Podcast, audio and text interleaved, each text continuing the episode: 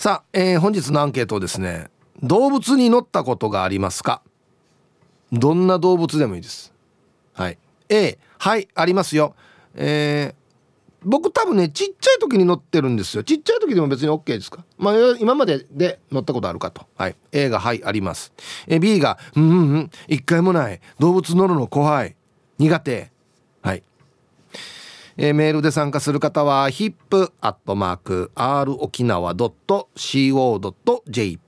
hip アットマーク ROKINAWA.co.jp はいよ、えー、電話がですね098-869の8640はい。ファックスが098-869の2202となっておりますので。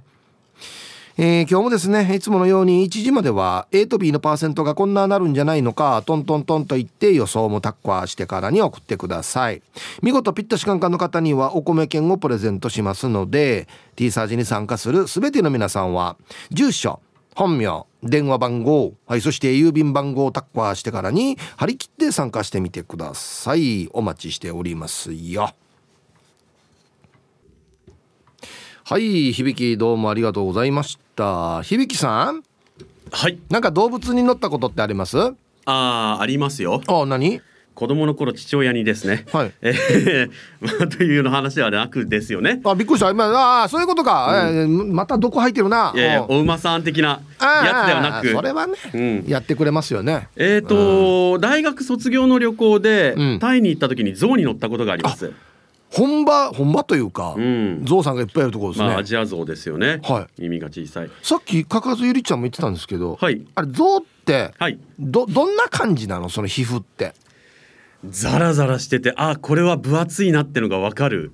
か皮みたいな感じ？もう皮っていう感じで、あそうそこからあのやっぱりこうなんていうんですかね、太い毛がやっぱりこう、うんうん。あちこちまばらに生えてるんですよ。なんか毛生えてるイメージする。はい。うん。でもう本当に表面はあのシワが多くてもうザラザラしてる感じだったんですけど、うん。はい、ただなんなんて言うんでしょうね。やっぱりこの生き物感があるって言いますかね。当たり前なんですけれども。で乗った時にはあのなんていうんですかね。この人が乗れるようにこう椅子が設置されてるんですよ。象の背中に、はいはいはい。ものすごく左右に揺れるんですよそれがああそう。あのやっぱり前足を出すと、うん。このこの右前足を出すと左側が上がるっていうんですかね、うんうん。右が下がるので、うん。で今逆に左前足を出すと今度は左側が下がるので右が上がるみたいな感じで、こう左右にガックンガックン椅子が揺れておこれは乗り心地という意味ではあまりいいもんではないなと。なるほど。むしろあの椅子がない方がああそうか。いいのではないかと。ね。多分そうだね。ん。背もたれだけであのね布を敷くぐらいであいいんじゃないかなと思ったんですけど、まああうんの二人乗り用のね椅子が設置されてあたんで。二人も乗れるの？そうです。あの左右に。一人ずつっていう感じで。はあはあは二人乗れる椅子が設置されていたんですがやっぱりこの、うんうん、かなり揺れるんですがまあ象そういうもう人を乗せるためのこうね場所があるんですよ象さんのね。はいはいはい。で何頭も、まあ、仕事いるのかな、あうん。いて、まあ、あの自分の番が来たら乗ってもらってこのルートをね周回あ歩いてルートをくれるんだ。歩いてくれると。で元の場所に戻ってくるみたいな感じあでセンターに乗ってんじゃなくて、うん。両サイドにバランスが取れるように乗ってるってことだ。そうですね。右と左側にはい。へえ。そうなんですよ。でも何と言いますか、あの目線の高さっていうんですか？もううわそうか3メートルぐらいかな。ちょうどあれか2階のベランダぐらいの感じか。ぐらいの感じですかね。相当高くて。でかいな。やっぱりこの地面に自分が見上げるって象って大きいなって思うんですけど、うん。乗ってみるとさらにその大きさをあ。実感すると言いますか。上から見ると余計高く見えるもんね。そうなんですよ。まあもちろんね象のね肩の高さに比べると自分の身長がねあのうん座高がプラスされた視線の高さであるんですけど、うんうん。相当大きいなっていうことと、うん。二人乗っても全く意に介さず進んでいく象の力強さっていうんですか。うわーなんてパワフルな生き物なんだとねえ。いうのがもうひしひしと伝わってくるんですよ。力がね。うん。あー。あれ例えば人間に例えたらはい。人二人乗せるってどれぐらいの重みに感じてんのかな？そうです。ペ,、まあペットボトル？まあ僕らが子供抱っこするみたいな感じなんですかね。でも子供二人抱っこしたら結構きついよ。あーまあそうそうですよね。まあ赤ちゃん二人だったら全然平気だとは思うんですけど。あれぐらいのテンションかな？そうですね。アジアゾウってどれぐらいなんでしょうね重さとして。まあ重さで考えいたら。1トン？さすがにそんなにはああるのかな？1トンぐらいあるんじゃん？一だって闘牛でも1トンあるぜ。あーじゃあもっと重いかもしれないですね。うんうん。そう考えると例えばまあ60キロ70キロぐらいのはねまあ2人でだいたい150キロ未満としていはいあー自分の体重の10分の1を背中に乗せて歩く、じゃあろ60キロだったら6キロぐらい。うん、70キロだったら7キロ、まあもうじゃあ全然あれか。全然。全然か。全然ですね。もう背負って歩くっていうか向こうはもう四つ足なのでより安定してるでしょうし。ああああああ。うん。全く問題ないって思うんでしょうね。うわすごいなそう考えたら、もうそそうですよね。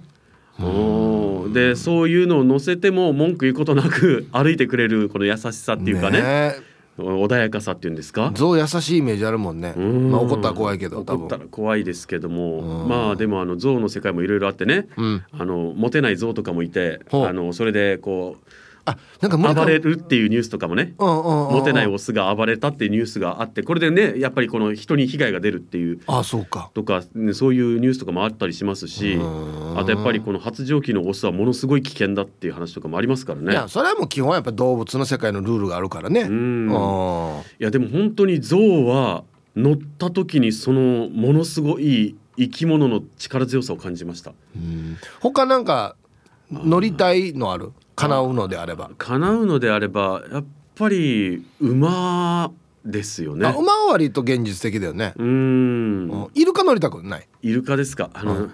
なんていうんですかね？あの海の生き物に乗りたいとは思わなくて。クジラとか？あの海の生き物基本僕あの怖いので。あ海の中の大きい生き物ダメなタイプ？あわかるわかる。あのなんていうんですかね？陸上だとまだこの、うん。自分もある程度機敏に動けるんですけど、うん。海の中ってもう本当になんていうんですか圧倒的にあっちが有利すぎるっていう。息できないからね俺なんかね。そうですそうです。息はできないし機敏には動けないし、あっちの方がそもそも身体能力が高すぎるし、うん。だからこうなんていうんですかねちょっとした気まぐれで、えー死にそうな気がすると言いますね。いや確かにそうだよね。落とされたりしてね。そうです。陸上の生き物だったらまだ何とかして逃げる見込みはありそうな気がするんですけどわかる。海だと向こうがその気になった瞬間にどうあがいても絶望みたいな。うん。になっちゃうので確かにな。であのなんでしょうね。イルカとかクジラって人間にこうすごいねえー懐くというか懐くと言いますか、はいはいこうマイナスイメージ持ってないっていうね、僕らイメージあるじゃないですか、はい。人懐っこいとか、はいはい。穏やかではい。人に対しても危害加えてこれて。そんなことないですよ絶対。いやまあそれは野生の動物ですから、うん。自分が危険だと思ったらそれはねそれなりの処置っていうか対抗はするんじゃないですか。そうなんですよ。でなんて言うんですかねこの、思いが通じるってこう、ね、僕らの思いが通じるって思わない方がいいっていう。わかるわかる。あのね僕いろんな動物好きなんですよ。別に嫌いじゃないんですけど、うん。一個だけあのお願いがあってその動,、はい。動物がね。タイムが聞いてほしい。そう。タイムタイム。ね。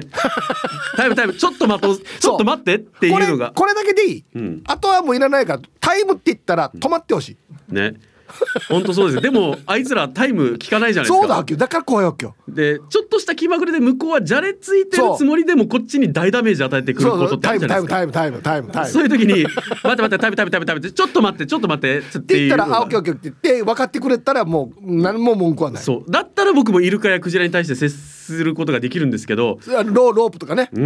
うんさあイルカ乗って潜りすぎて、もういやもう4分経ってるよ。ロープロープロープって言ったら上がってくれたらそうなんですよ。ね。ね、だからバーリアって言ったらねこっちに来来なでくれるとかね。そうそうそうそう、えでも奴らそうじゃないので。うん、でちょっとなんか俺がブルーな顔したら攻撃やめてくれるとか、ね。やってくれたら。本気で痛がってたら「あごめんやりすぎた」ってなってくれるんだったらいいんですけど。そうなんですよ。奴らそういうのをあまりさせてくれないと思うので あのに人間がこういかにいくら好意を持っていたとしてもそれが野生動物に通じるとは思わないっていう前提が僕の中にあるので。まあ野生だったらちょっと厳しいかな、うん。あどれだけこうね懐いててあの楽しそうにね触れ触れ合っててもある日急に表変する瞬間があるかもしれないっていうのを考えるとあの野生動物には絶対に近づかない。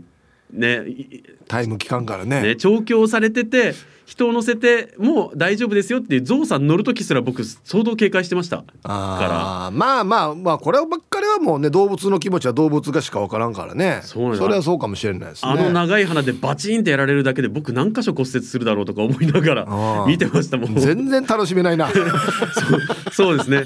基本あの何ですか？人人だって警戒するのに動物なんかもっとですよ。あそうか、うん、基本人も警戒してるからね。そうですよ。僕が警戒しないで近づく動物なんて猫くらいですよ。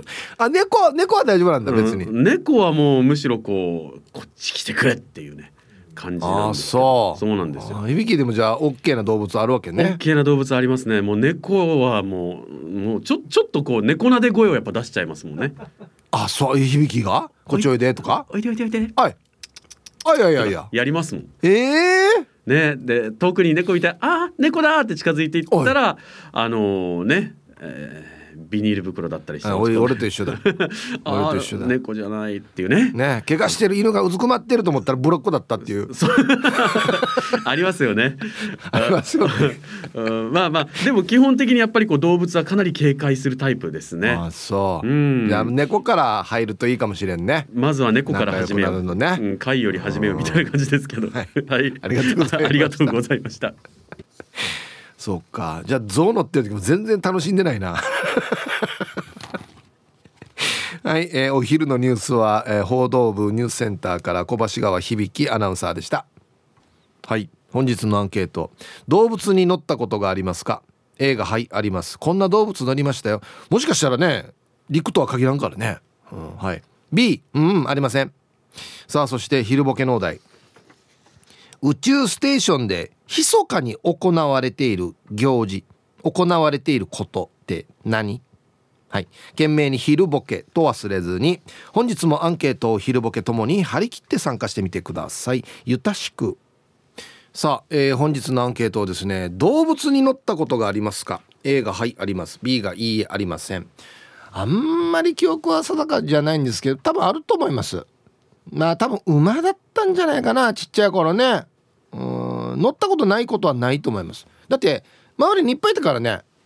そうよ。あの別に普通にあの牛も散歩させてるし馬もいたんですよ。俺ちっちゃい時。だからまあ触れ合う機会は多かったですかね。はい。えー、行きましょう。一発目。ヒープさんデイさんみんなさんよろしくいんです。よよよ。よ。はい。これ増えていきますもしかして。半年に1回ぐらい。アンケート A 小さい頃とかもありですか？ありです。おえ？おじさんが乗馬クラブしていたから湿地馬乗っていたけどそのたんびに大号泣していたの覚えています。おじさんが乗馬クラブや。死にせれぼやし。めっちゃ怖かった。まだ保育園ぐらいだったから馬乗ったらビルの上の感覚だった。しかも馬が集合してある部屋。通るのが怖くてできるだけ距離が空くように真ん中から歩いていた。今だったらもっと乗っておけばよかったね。よろしくいんでした。はい。おじさんが経営してたってこと？乗馬クラブ。すごいね。うん。はい。ありがとうございます。あの両サイドに馬いるから真ん中から歩くっていうね。届かない。リーチ届かないぐらいのところで。今乗りたいのは象って書いてますね。象人気ですね。うんラジオネーム島上里です。こんにちは。アンサー A 高校生の時に牛に乗ったことがあります。もう時効だと思うから話すけど本当に時効か？う。ん島上里は農林高校で畜産科が飼っている牛に乗ったことがあります。牛は乗ったら暴れるというイメージがあるさ。島上里が乗った牛はピクリともしないでトゥルバヤの牛でした。豚にも乗ろうとしたけど毛がチクチクして乗れませんでした。はい。でも逮捕ですね。島調理さん。はい。ありがとうございます。うんいやあのねスペインの闘牛みたいなイメージでやると暴れるかなと思うんですけど僕闘牛の牛近くで見たことありますけどめちゃくちゃジェントルマンですよ。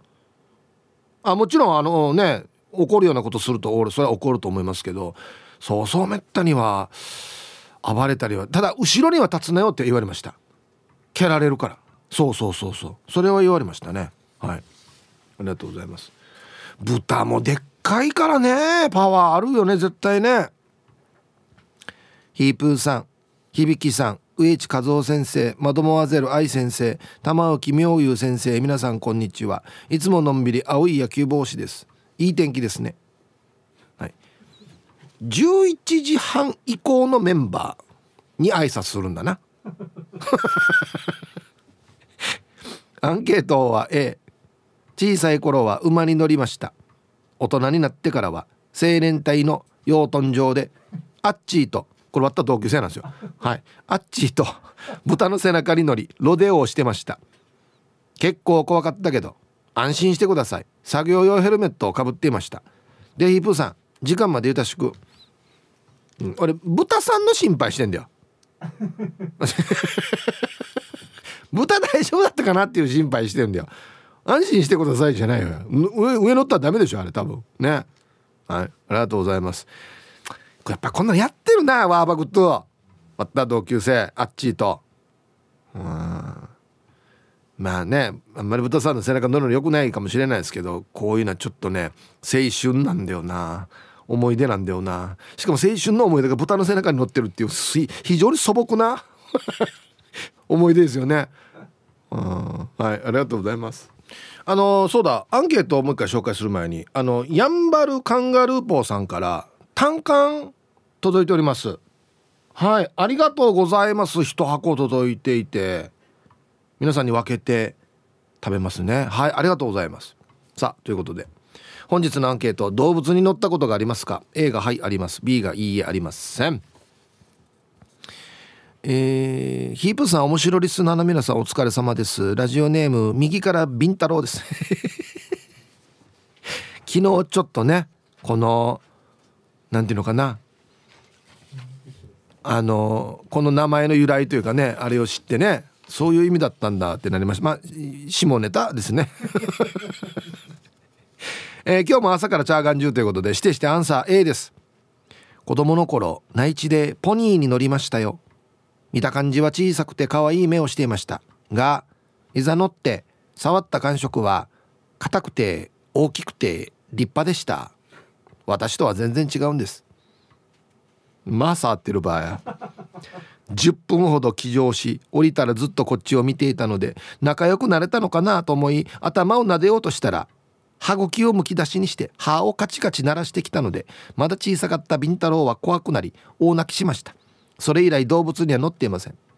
今乗りたいのはラクダに乗って頭なでなでしたいです。ではでは皆さん午後も4な4なね。えー、件名がポニーテールの子が好みっていうね。やっぱ薄く全体的にピンクが入ってますよね。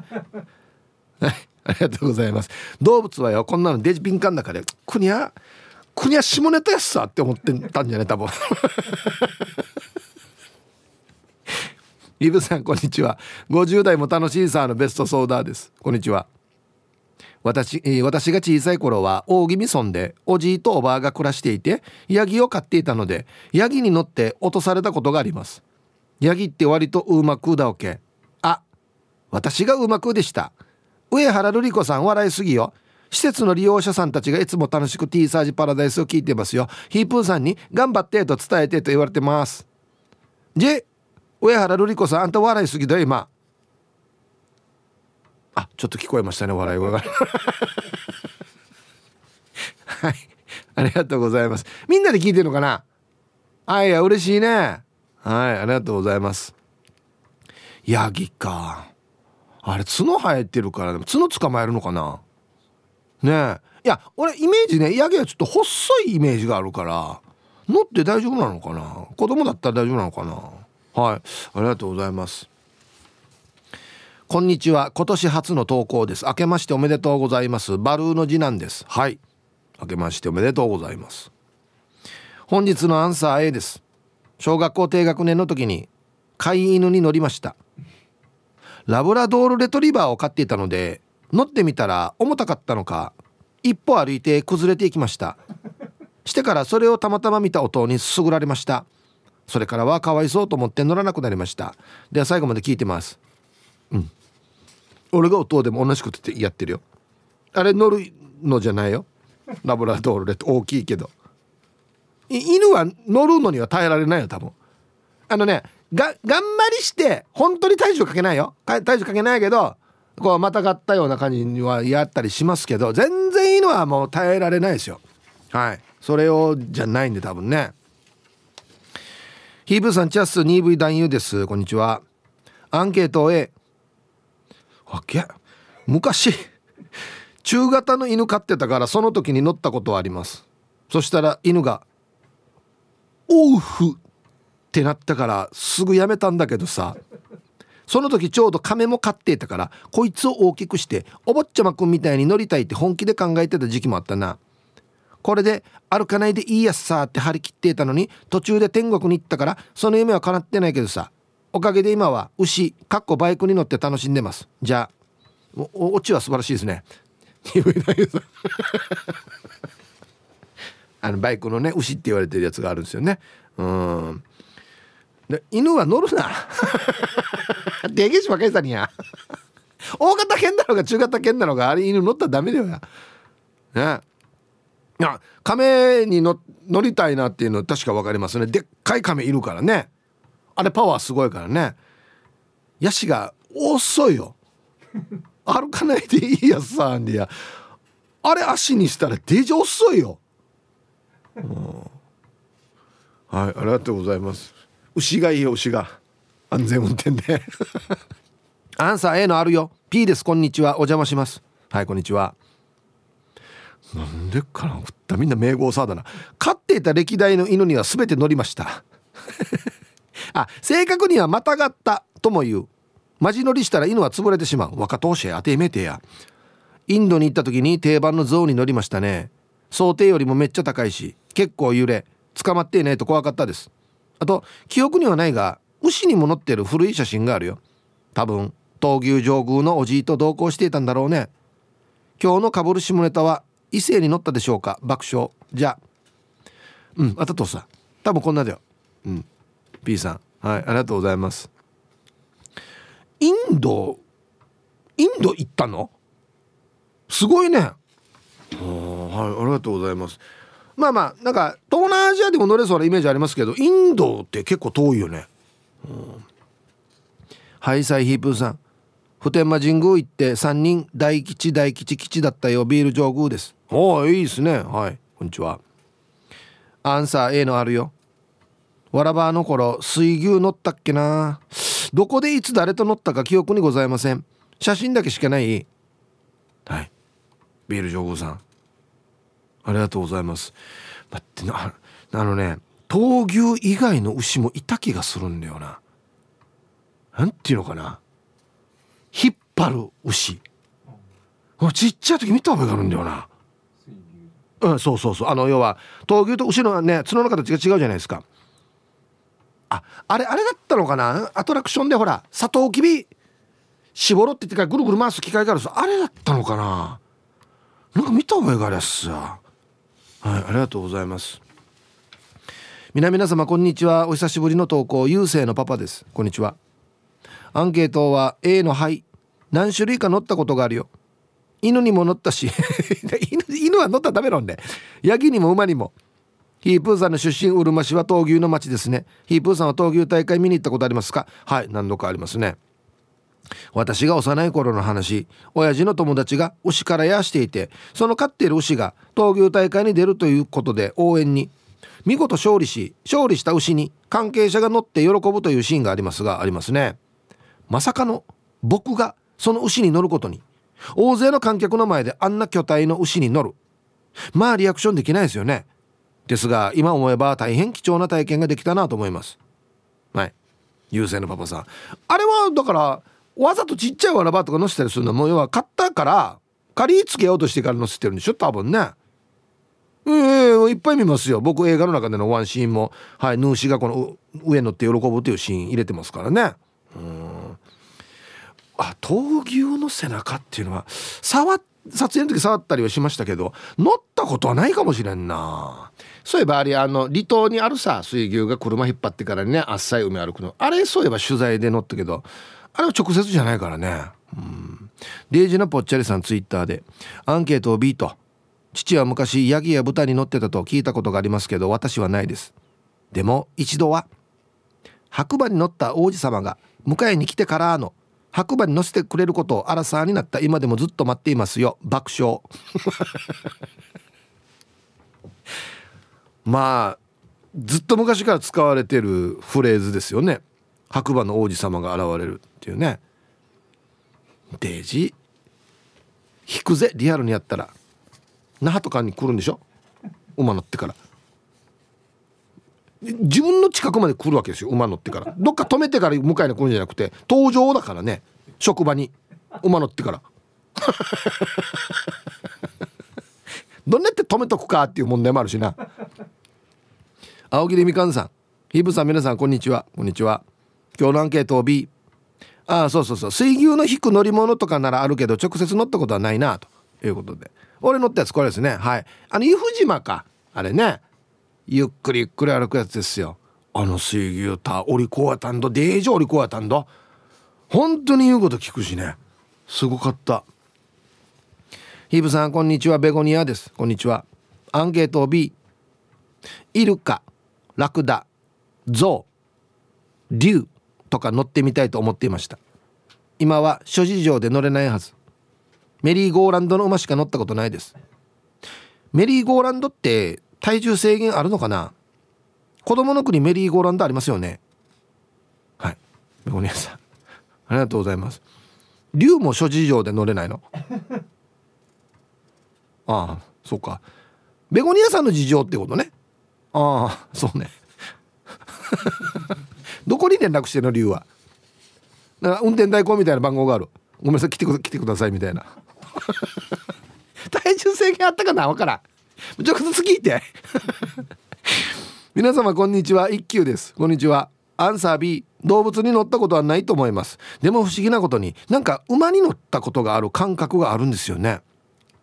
馬にまたがった時の思ってたより高い目線で風景が流れる感覚。耳に響く馬の足音。たてがみの質感。首筋を撫でた時の感触。馬の体温までリアルに思い浮かべられるんです。もしかしてこれは前世の記憶なのでは？私前世は騎士か何かだったんじゃないかなと自分で勝手に納得してます。ヒープさんもそう思うでしょではでは。はい一休さん。まあだからね「よう」「よう」とは限らんからね「わ」かもしれんからね。うん。暴れん坊将軍だったかもしれんし前世「タンタッタンタッタッタッタ」ってやってたかもしれんし。そっか。でも不思議だねこれね。どんどん紹介していきますよ。えっとね心はいつも前向きでおなじみティーパラネームともぶんです。こんにちは。あはいはいはい。アンケート A 10年ぐらい前に泣き人のダチョウランドでダチョウに乗ったけどあっさや背中死に硬くてゴツゴツしてたよ。あと乗ったではないけどイルカの背中も触ったことあるけどなんか不思議な感じだったやつさ。はい。ともぶんさんありがとうございます。ダチョウ乗るシーンもなんか見た覚えありますね。これのなんかレースとかもありますよね。海外ね。うん。あれゴツゴツしてるのあれ？羽じゃないの？ねえあれどこに乗るんだろう？イルカのまた質感も不思議よ。俺触ったことないけどあれどういう質感なのかなと思うさ。ハイタイヒップさんスタッフの皆さんラジオ聴きの皆さんこんにちは。やんばる福木並木からリリリスマイルリンダです。こんにちは。今日のメッセージテーマアンサー A です。リンダは30代の頃に泣き人のダチョウランドで首長いダチョウの背中に乗ったよ。暴れん坊だから木枠で固定してたけどドキドキしながらパチリと写真撮影したさ。レストランでダチョウ肉とダチョウ卵焼きみんなでシェアして食べたさ。肉めっちゃ柔らかくて前上でした。よくこれ並べてかけたな。乗った後に食べとん。はいありがとうございます。あんまり僕こっち下の方書かないかもしれないですね多分ね。ヒプー。今アバター見に来てるがやっぱりアバターは見れば見るほどナチュラのリーダー A に似てるな。でもリーダーを自分で言うんだよね。そう。さあアンサー A 今までにいろんな動物に乗ってきたが一番の思い出は高校の頃ワッタミーの海の浅瀬に迷い込んできた。マギーカジキに飛び乗って海から石を取ってその石でカジキのチブルを番内番内叩いて仕留めたことがあったな。当時割ったやは刺身屋だったからそれを家に持ち帰ってお母にさばかして集まった野獣マターにブロックで配給したがその時におった左内ももの傷は男の勲章だな。安静。これこれ BPO に送っていいですか一回。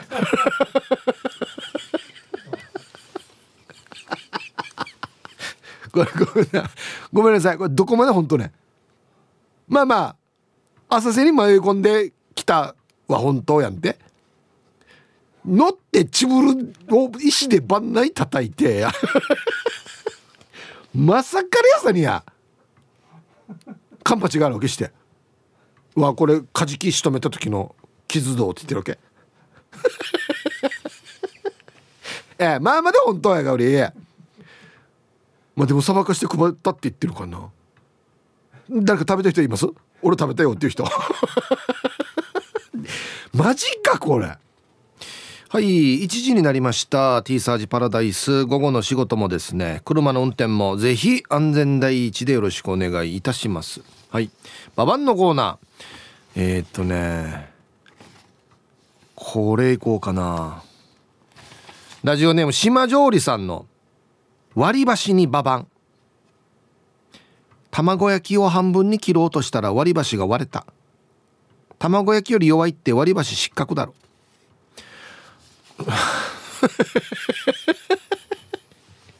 じゃあ卵焼きで折れるんだったらこれ何つかみ切れるわじゃあ。ええー、はいありがとうございます。これちょっとババンだな、うん、さあでは皆さんのお誕生日をですね晩味化してからにお祝いしますよ。えっとねラジオネームホンギラーさん。ヒープさんリスナーの皆さんアニョン。はいこんにちは。えー、お久しぶりでございます。今日1月18日は私の41歳の生まれ日になっております。ヒープさんのお祝いのあれが聞きたいです。よろしくお願いします。まだ41歳かも。40代も楽しいですね。はい。本ギラさん41歳の誕生日おめでとうございます。ではえー、1月18日お誕生日の皆さんまとめておめでとうございます。はい。ハッピーバースデー。はい。本日お誕生日の皆さんの向こう1年間が絶対に健康で、うん、そしてデージ笑える楽しい1年になりますように。おめでとうございます。こっち食べてくださいね。肉食べた方がいいんじゃないかなと言っておりますよ。はい。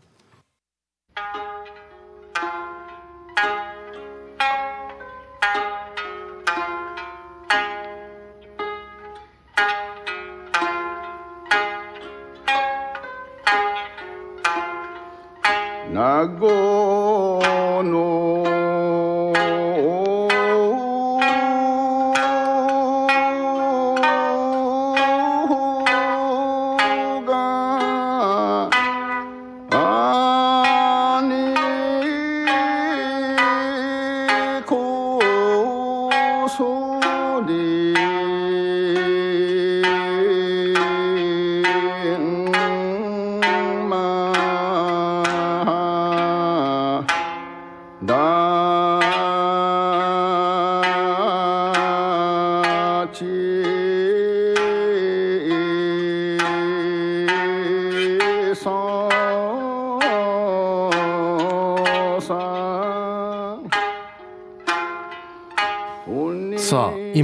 ウフガネク節」という曲がね流れておりますがこの時間はゲストをお迎えしておりますよ。スポーツ日本新聞社編集委員の梅崎春光さんです。こんにちは。こんにちは。よろしくお願いします。よろしくお願いします。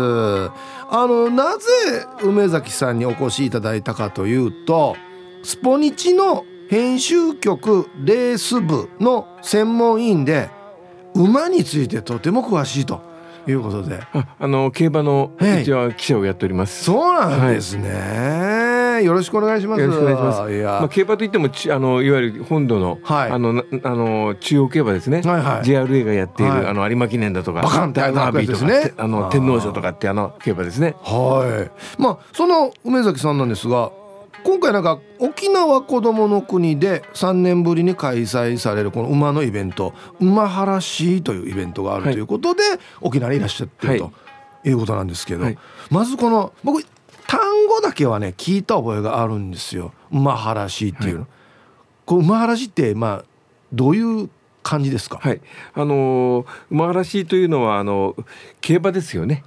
一応競馬のジャンルに入ると、はい。まあ、あの、私は琉球競馬というふうに勝手に言葉を作っちゃったんですけど、はいはい、琉球競馬。那覇首里なんかななどではですね、はい、あのどちらかというと馬数部馬勝負。ああ、いいあの勝負数の数部って言いますね。馬勝負という言い方をしていました。はい、で、あの、えー、まあ、やんばるなんかとか、あるいは中上では、あの、馬原し、はい、やんばるでは、あの、パピプーンになるので、馬パラシーみたいな。あの、言い方。をしていました、はい、あるいはあのあの琉球国時代ではその馬寄せとかっていう言い方もしておりました。はい、でこれ、うん、あのつまり琉球国時代からのあの伝統競馬でして、はい、あの記録では、えー、あれですね、えー、かなり古くてですね、はい。えー、1796年1700 1796年、この時の親店日記という、あのまあ、中のですね、はい、行政府の役人の日記があるんですけれども、はいはい。はい、この日記にあの競馬が行われたと。えー、馬勝負あの馬寄せが行われていたということで、はい、残ってるんですね、はい残っています。あの薩摩の財番奉行様が新しい新任の方になったので、はいはい、そのお祝いを兼ねて、えー、お祝いのイベントとしてはい、あの競馬をあのやるので、はい、えー、那覇周辺六ヶ村の、はい、人たちは、えー、その競馬の準備をするようにというお触れを出してるんですね。っていう文献が残ってると。はい、え中にもその馬を走らせる場所が何箇所もあったんですか？はい、場所としてはまあ県内では195以上の馬場が。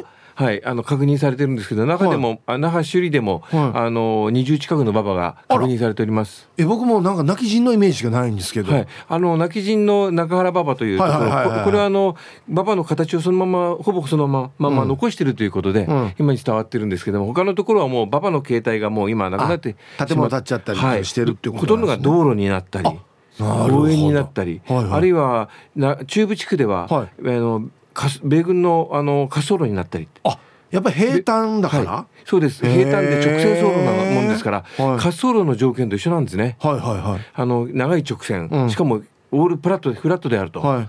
あのいうことでまさに滑走路の条件。で、そのまま、あの沖縄戦のところ前にあの日本軍が接収してそのままあの日本軍の滑走路になったんですね。なるほどね。それがその後あの嘉手納基地でも普天間基地でもそうなんですけども、はいはい、あの米軍が接収してあのそのまま基地として使っていると滑走路として使っていると。まあそういうだからまあ、滑走路にも使えるような、まあ、その直線の大きい道路というか平坦なところで馬原市っていうのは具体的に何をどうするんですか、はい、馬原市って。馬原市っていうのは二頭立ての競争なんです。あ一応勝負なんですね、はい、はいはいはい。一騎打ち競馬ですね、はいはい、二頭立てで、えー、直線走路。で、足並みの美しさを競うという競馬です。あえ速さじゃなくて？速さじゃないです。足並みの美しさ。ですのであの、えー、まあどちらの審判がいまして。審判。はい、はい、審判が複数あの複数えー、と3人から5人、はい、奇数でいまして、はいはい、あのー、その足並みの美しさをですね、えー、ゴール地点で待っていて決勝点のところで待っていてですね、はい、えー、どちらが、えー、勝ちなのかというあの優秀なのかと、まあ、赤とか白とかの旗を上げるわけですか、赤紅白で紅白のあの手旗を上げて、はいはい、でその旗の多い方が優勝ということで勝ちということで。柔道みたいなやり方してるんですね。あねえでも単純に速い人が勝ちじゃなくて？そうです。あの速くてあの速ければ優勝というわけではないです。へえ面白い。美しい美しく走った方が優勝だということなんです。ちょっとなんか僕素人から見るとですね馬をどうやって美しさを判定するのかっていうところなんどこ見てるんですか審判は？あの足の運びです。足の運び？はい。4本4本足の運び方です。バッパがバッパが走りますよね、はい、はいはい。それがあの、えー、例えば常に規則正しく、はい、あの正確に走れるかっていうのは大きいですね。あの足並みが乱れるんですね馬は。あ、そうなん、はい、馬でも乱れるんですか？はい、結構あの周囲で雑音があったり、はい、あのすると驚いて。精神統一してないと、はい、あの足の動きが乱れます。ええ。ー、それは減点になりますね。それピシッと揃ってるかっていうところを見たりするね、はい、乱れずに正確に同じ足並みでスタートからゴールまでいけるかどうかっていうのは大きな材料になります、はい、やはりそれはよほど馬がしつけられてないとですね、うん、そういうふうにはできないんですね。やっぱり足がずっと長くその200メートル走る間にですね。200メートル走るんですね？はい、うん、まああの馬場が200メートルから300メートルの馬場でその間走るんですね、うん、であのお客さんも見物人とか観客もいっぱいいますのであみんな見に来るんだやっぱり、はい、それやっぱりざわつくわけですね、はいはいはい、馬っていうのはあの物音に弱いもんですから、はい、あのざわつくとびっくりして、足並みが乱れるんですよ。集中できなくなるはい。はい。えこれ誰が馬をエントリーさせるんですか？あの当時はですね、はい、あの馬主がおりました。あちゃんと。はい飼い主がおりまして。この大会のための馬ですか？そうです。あの専用専用競走馬です。ええあの農耕とかさせないです。あ畑の仕事させなくて。もう競馬一本です。じゃあじゃあ普段は走る練習とかもしてそうです。普段は調教だけしてます。まさに競馬の馬と一緒、はい、競走馬です。へえ競馬の競走馬。余計他のことは一切しないんですね。えこれはそういうなプロの方が養ってるというか。いやあの多くはそういう馬を養えるので、はい、裕福な農家の人が多かったですね。裕福な農家の人が豪農クラスの人ですね。あ。の馬をねあの、はい、ずっとあの競争だけのために養うんですからやはり余裕がないとできないですね。で、しかもあの商品というのは賞金というのがないもんですから、はいはい、はい、ない。はい。あの商品勝った場合の商品はですね、はい、まあ多少違いはありますけど多くはですねこの番組のタイトルにもなっているティサージ？ティサージはいはいはい、はい、があの手ぬぐい？はい。が賞金商品。商品です。ああ僕自分の番組ついてはいますけどもうちょっといいの欲しいですよね。いやそれよりもものものが目的ではないんです。名誉が目的やっぱりこれで勝つと、地元の人がすごいねってなるわけですね、はい、あの多くは文中の代表として出てくるので文中の誇りをかけて出てくるので。文中対抗とかになってたりするわけですね。文中の意地の張り合いという部分が多かったです。文中のプライドをかけた戦いでだから文中でですね、はい、総出でもってですね応援してるんだ、ね、応援に行くし競馬の前にはあの神社などにですねお参りして、はい、勝ちます馬を連れて必勝祈願をするなんていう写真が残ってるんですよ。相当真剣にやってたんですね。そうですね。はい。でこれまあこの馬の種類なんですけど、はい、在来馬ですか？在来馬です。はい。これあの、はい、多くは都馬です。あなるほど。であれって走るための馬ではないですよね？はい、そもそも。都馬も二通り分けられたんですね。はいはい、あの多くは農耕馬です。はい、ただそのうちの5%ぐらいは、はい、あの競争専用馬になってきます。優秀な馬は。沖縄にもそういう専用の馬がいるんですね。はい。数としてはそうですね1920年の記録で、はい、沖縄本島に、えー、専用競走馬、在来の専用競走馬が、えー、1224頭という記録になっております。そんなに？はい。のあの畑仕事しないで。そうです。競走馬です。あ結構めちゃくちゃ盛んだったんですねそうですね。馬場の数もそうだし、はい、もうとにかく競馬だらけでした。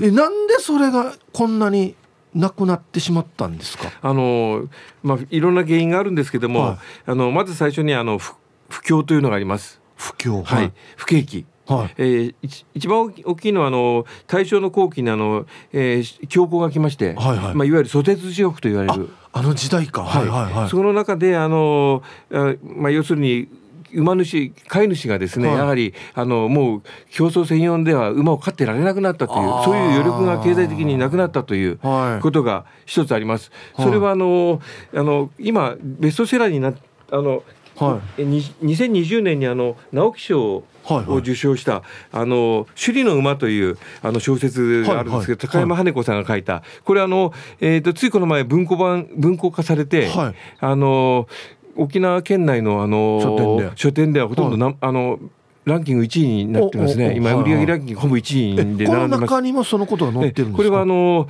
琉球競馬についてあの書かれていそうなんですね、はい、いる小説なんですけれどもあのそこでも触れていますがあの結局不況というのが大きかったですね。じゃ全部もう馬手放してしまって、はい、売ってしまって、はい、そこもうそうなってくると走る馬もいなくなって。そうですね。もう競争専用ではやっぱりあのお金だけかかるのでやっぱりあのもう経済的に厳しくなったというのが大きいですね。その後復興することはなかったんですか、はい、戦争なったりとかその後ですねあの大正6年にあその前後しますけど、はいはい、大正6年にこれが一番大きいんですけれどもあの馬費虚勢法というのがあの陸軍省の要請で沖縄県に導入されまして何ですかそれは？あの在来馬は在来のお住まは全部虚勢しなさいと。あら断酒しなさい断酒しなさいということで、それであの断酒して今度大和から大型馬を連れてくるので、西洋の大型馬を連れてくるので、在来の牝馬はそれと交配して、大きな馬を作りなさいと。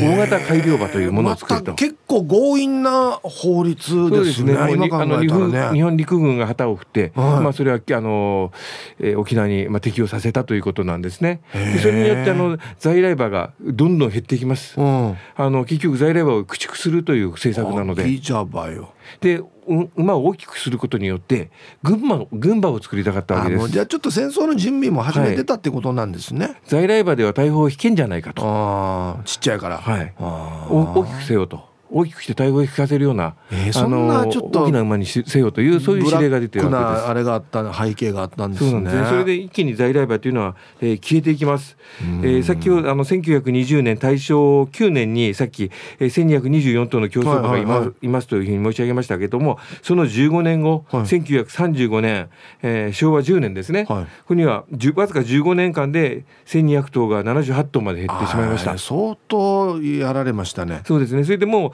えー、最後あの行われたのはあの昭和18年が最後なんですけれども、うん、もうその昭和15年段階ではもう馬の数在来馬の競走馬っていうのはもう10頭20頭ぐらいのところにまでもうほぼ絶滅してしまったんですねそこでね。えで結局その後戦争あるじゃないですか。はい、え現在は？現在はまた少し戻ってきております。そうなんですね、はい、ただなかなか在来馬というわけにはいかなくて、うん、やはりアメリカからその後戦後あの馬は馬の数があの沖縄戦でほぼ全滅するんです、うんうんうん、あのそういうわけで軍馬として中央するもんですから、はいはい、あの馬は4頭に3頭が死んだと言われてます沖縄戦で。大変だこれ。で馬の数が戦後の復興でですね、うん、あの結局馬があの復興するための足になるわけで、うん、物を引っ張るわけですから、うんうん、そうですよね。であの馬その馬の数が足らないのでアメリカから大量に馬を輸入しております。でその末裔たちが今結構残っております。とといってもその後あの沖縄はあのもうそうですけど農業が機械化されるので、うんうん、あの物を運ぶのもトラクあんまじゃ馬がいらなくなってくるってことなんですね。工作もトラクターですので馬が不要になってまた減るという。いやなんかちょっと歴史に翻弄されてますね。そうですね。あの時代状況によって馬の数がもう極端に減ったり増えたりというふうなことを繰り返しました。えっとですねメールがもうリスナーさんから来てて。ルパンが愛した藤子ちゃんという方からは馬原市初めて聞きました沖縄にも競馬があったっていうのは初耳でびっくりです文中対抗の戦いっていうのも面白いです今日の話面白いうん今日の今日もだよねはい、ありがとうございます。地域対抗もあったんですね。あ、地域対抗戦の意味合いがあったんです。あこんなの盛り上がりますよね。あざみ性がとっても強いところなのでね。あこの辺りは。あそうなんですね、はい、もう隣の部落とのこの勝負ということになるともうみんな燃え上がるんですね。いや絶対盛り上がるでしょう、ね、中ではですね、まあ、ちょっと悲しい歴史もあって、はい、琉球あのあまりにその激しい戦いになってしまって、はい、あの朝同士の戦いが。あざみ性あざあざ対抗競馬が、はいはいはい、それであの流血さ事件まで起きてしまって、えー、やりすぎでしょ。そこのパパが廃止になってしまったと。そんなこともありありましたとしすぎましたね。はい。これはあの琉球王府時代の国時代の最後なんですけど、琉球王府がそれで廃止にしているパパもあります。危ない喧嘩なるから喧嘩になって、そのぐらい盛り上がったと。はい、でさっきのその最初にかけていただいたあのオーガニック、はいはい、ウフガニック、えー、うまいババですね。はい、これあの貧困ガジュマルが名護にありますけど。貧困ガジュマルと名護十字路の間の、はい、あの県道ですね、はい、ここが馬場だったんですね。へえ。で名護のウガニあウフガニク、うん、名護のウフガニク、えー、馬原地一緒者、うん、あの馬が走って楽し楽しいねというそういう意味合いの歌なんです。ああ。昔はそういう内容だったんですね。はい。であのそれでさっきかけていただいたんですけれども、うんうん、これアブシバレーにこれは競馬してました。アブシバレーっていうのはあぜ払い、はいはい、旧暦4月の、はい、あぜ払いがの時に競馬をやってそれであのの、えーまあ、そこで馬があのやはりさっき言ったような二頭立ての取り組みで、うん、あのかなり盛り上がったということなんですね。さあこれ21日土曜日に観光資源としてのこの馬原市について今お話しされたような馬原市についてのオンラインのシンポジウムが午後1時から午後4時、はい、そして22日には日曜日、はい、沖縄こどもの国水と緑の広場で琉球競馬馬原市競技大会。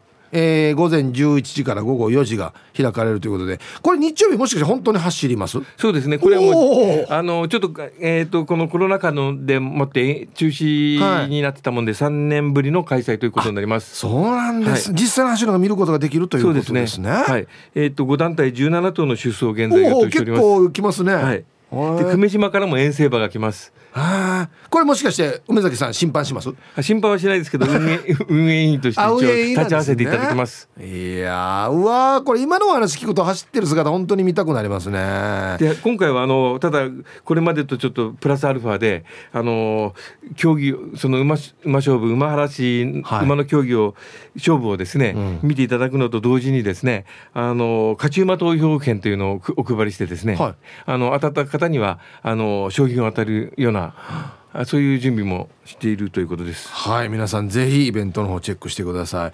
さあ梅崎さんじゃあ馬への興味が非常に熱く語っていただいたんですがリスナーの方に一言お願いできますか？はい、はい、あのあの沖縄はもともとあの馬のとっても多いところだったんですね。ねそうだったんですね。はい、うん、あの明治の後半には在来馬だけで3万頭を超えておりますそのぐらい馬の多いところで、まあ、あの人口比で言えばですね24、えー、4都道府県の中で、はい。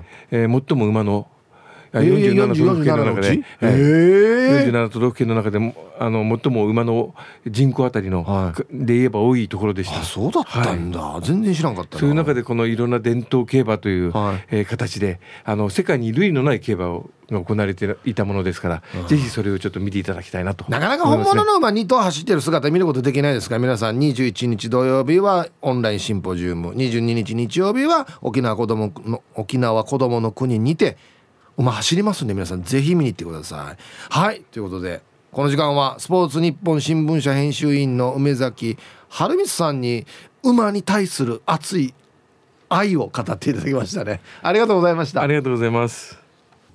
面白いやつさツイッター見てたらいろんな人が「なんでワッタミーにも馬場いっぱいあるよ」っつって元の馬場が。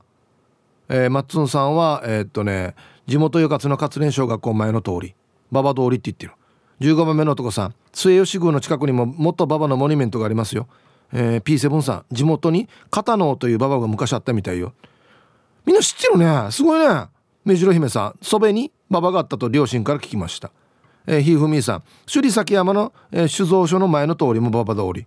へえあと千葉地さん。あ梅崎さんだ。土曜日の競馬中継見てました。ってね。馬すごいっすね。はい。動物に乗ったことがありますかって馬に限らずですけど。未来の私のお友達の皆様こんにちは、えー、プルプルゼリーいちご味さん。はいこんにちは。アンサー A 近所のおじさんがいつも秋田犬に乗せてくれていました。大きな白い秋田犬は嫌がらずいつも乗せてくれてましたね。基本犬は乗らないですけど、まあ、秋田犬あららららラジオ沖縄の秋田犬がいるしラジオ沖縄の秋田犬。かわい。い金城くん人乗してる？金城くん人乗したことある？めちゃくちゃ可愛いんですよこの。秋田犬って。大きくて毛ふさふさでね、はあ、本日も聞いております。ラジオネームヌー太郎です。こんにちは。こんにちは。えー、本日のアンサー A です。子供の頃に飼っていた愛犬の太郎にいとこのニーニーがホワイトタイガーと言い出してからはただの雑種だった、えー、メス犬の太郎はその日からホワイトタイガーとしての生涯を歩み始めました。そんなホワイトタイガーになった太郎にまたがってはキャインと悲しい鳴き声を上げてましたね。だから乗るなっつってだから犬には負担って絶対。重たいよはいありがとうございます。そっか。まあちっちゃい子の時は乗りたくなるという気持ちもわからないではないですけどね。ラブライフさんおちょっと久しぶり。ある小さい頃は馬ポニーと何度か乗せてもらってめちゃくちゃ嬉しかった。ほんで自分のプレゼントとしてもうずっとずっと夢見てた。イルカの背中に乗せてもらう経験を無事50歳を迎えられた記念に体験してきた。もう嬉しすぎて泣きながら背中に乗せてもらったよ。超絶最高でした。あとは陸亀とウミガメに乗せてもらったら最高だな。キリンとダチョウにも乗せてもらいたいな。あ象の足に乗せてもらったこともあるな。結構乗りたいんだ。いろいろ。はい。ありがとうございます。キリンはちょっと怖いかな。キリン乗ったことある人います？ね皆様こんにちは。白目部部長です。こんにちは。アンケートの答え若い時に酔っ払って国際通り入り口のシーサーに乗ったことがあります。良い大人は絶対に真似しないでください。動物動物かな？うんね。これはねもう怒られてください。ティーサージパラダイス。昼にボケとこさあやってきましたよ。昼ボケのコーナーということで今日もね一番面白いベストギリスト決めましょう。はいお題。宇宙ステーションで密かに行われている行事って何、うん、何が行われてるんでしょうか。はい。行きましょう。一発目。えー、丘の上のビーチクリーンさんの宇宙ステーションで密かに行われている行事って何？その年の初めはん？その年の初めの宇宙開きはちょっと寒くても水着で宇宙に出る。宇宙開き？海開きみたいに。沖縄ちょっと早いようじゃないわ寒くても行くようじゃないわ宇宙水着で出れるのかな？息吸えたら大事。温度がね気温がもうどうなってるかっていう話ですよね。続きましてショッカー戦闘員ナンバー887さんの宇宙ステーションで密かに行われている行事って何？エイリアン見て肝試しする。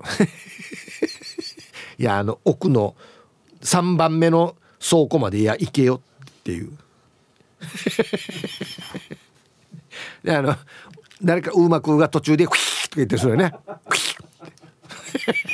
上からなんか緑のスライムとか垂らしたりしてから「いや!」っつって「楽しいなおい」続きまして春アットマーク沖縄中毒さんの宇宙ステーションで密かに行われている行事って何？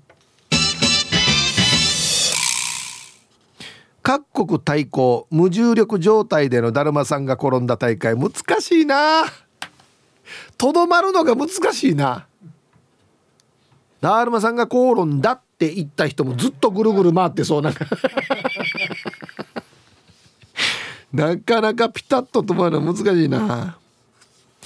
続きましてルパンが愛した藤子ちゃんの宇宙ステーションで密かに行われている行事って何？宇宙くくりのカラオケ大会。あの歌詞に宇宙入ってるやつでお願いしますってことですよね。各国のこれみんな各国がやるんだよな。そこがちょっと面白いんだよな。続きまして玉ティロさんの宇宙ステーションで密かに行われている行事って何？連れてきたワンちゃん猫ちゃんの自慢大会。地上でやれやこんなの。オフの時やれ。わざわざ連れてきたあったが大変どうや。犬とか猫のが大変なんなやちっちゃいやこのチブロにかぶせるの。まあ可愛いにやってるじゃないや。ね合わせのボンジューローさんの宇宙ステーションで密かに行われている行事って何？宇宙で採れた食べられそうなもので作る3分クッキング。石しかないんじゃないの？イメージ。食べられるのは飛んできてるね宇宙に。ああ。はいありがとうございます。絶対石のイメージしかないな。モートーさんの宇宙ステーションで密かに行われている行事って何？いかに重そうに持ち上げるか。顔重量上げ大会。何これ？顔重量上げってああの表情のってことね。重力ないけど。あそっか考えたらじゃああの大きいもウエイトリフティング用なら余裕で持てるってことか。それを重そうに持つ大会、うん、各国で。暗視大金使っていった。ヌーソーが出たら大丈夫ね。続きまして R&K のパパさんの宇宙ステーションで密かに行われている行事って何？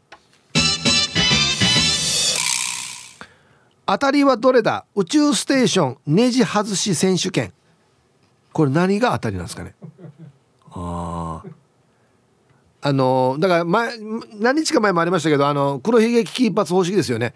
あの一個ずつネジ外していこう。誰がこの宇宙船バラバラにするかっていう。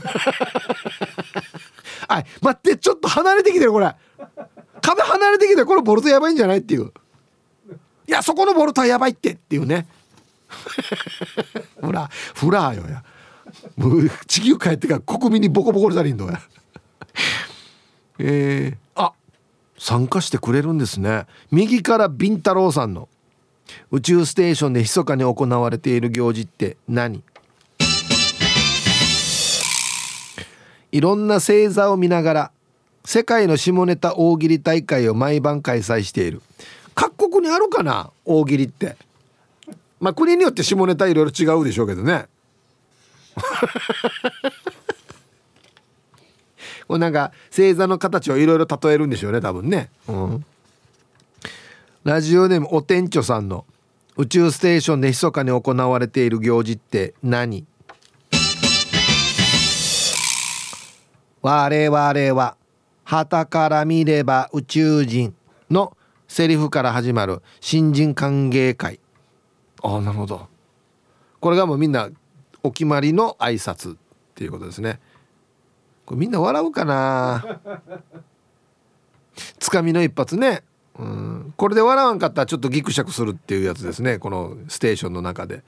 はい。ありがとうございます、合ってるからな外から見たら宇宙人だからな。はいということでで揃えました。さあでは本日のねベストギリスト決めますよ。ね宇宙ステーションで密かに行われていること何年？一般の人が知らないよっつってね。うん。モートーさん重そうに持ち上げる顔選手権。これはでもね全世界の人ちょっと見て笑えるかなっていうやつですよね。絶対地上で持てないようなものを軽々と持つとかわざと重そうに持つっていうのは面白いですよね。いやいやほんとこれちょっと世界中の人がちょっと見て笑えるんじゃないかなって思いますけど。丘の上のビーチクリーンさん、えー、宇宙開きは水着で出る。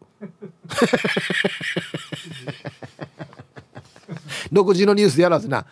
沖縄ちょっと早めですが宇宙開きやってます。宇宙の誰々さんっつってね宇宙から水着で何度やんば？宇宙って。はい。今日一これですね。R&K のパパさん。えー、当たりはどれだ？宇宙ステーションネジ外し選手権。これね実は第931回って書いてあるんですよ。だからほぼ残ってないです。ボルト。あとね8つぐらい。よく8つで止まってるな。これ外したら多分これエンジンエンジン外れるやつさっていう8つ残ってるからね。じゃんけんで負けた人からさせられるっていうやつですね。はい怖い怖い怖い。はいということで。まだまだね宇宙ステーションで密かにやってることって何ねでボケてください。いいですね。うんはい。さあでは動物に乗ったことがありますかっていう。うん今のところ真偽のほどは定かではありませんがクワガナーさんのカジキですかね。あんなや背中トゲトゲやもうまあまあに乗ってるわっていうね。石でチブルすぐって取ったってよ。何時代の人やがや。昔の人でもやってないよこんなの。イブさんこんにちは。5人の男の子のママと申します。こんにちは。今日のアンケートの動物に乗ったことあるですが私は A のありますです。中2の時に馬に乗りました。その時の担任が石垣島から戻ってきた先生で馬を一緒に連れてきたみたい。なねね地元から？馬先生で有名人になってあい。あい。なぜか馬で家庭訪問する先生という噂が立ってテレビ局の人までかけてきて私だけが馬で家庭訪問することになってしまい県内のニュースに取り上げられまさかまさかの全国放送。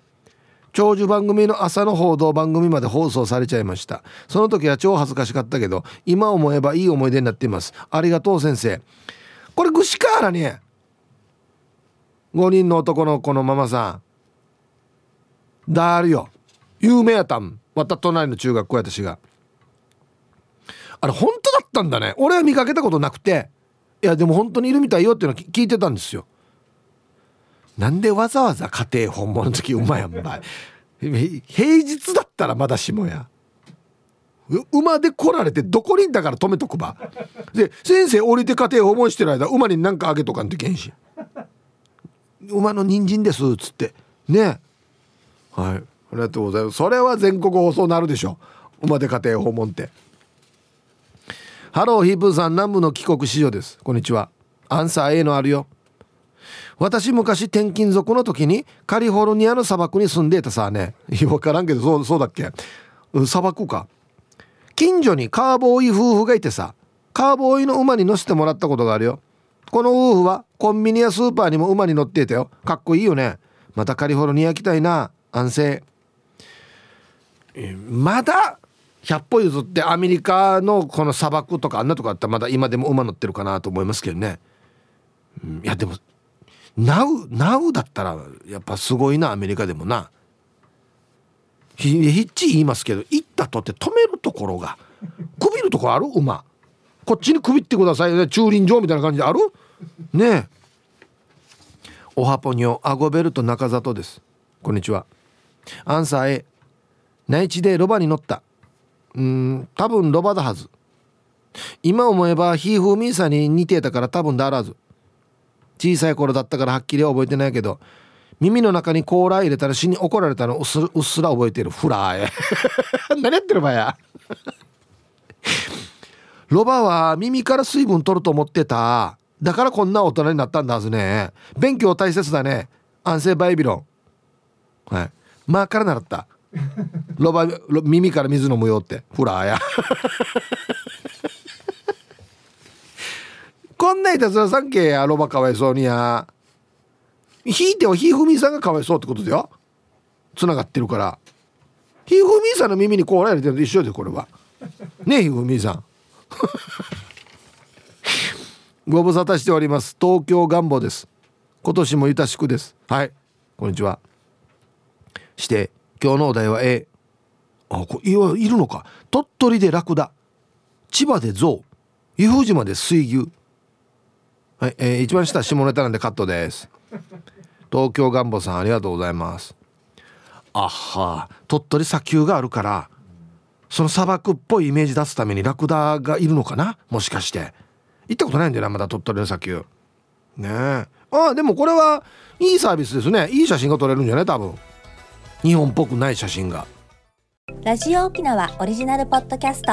お船のフリーランス女子レディオ女性の自由で楽しく新しい働き方を実践するお船によるトーク番組です。子育てしながらお仕事しながら聞いてください。ポッドキャストで OFNE で検索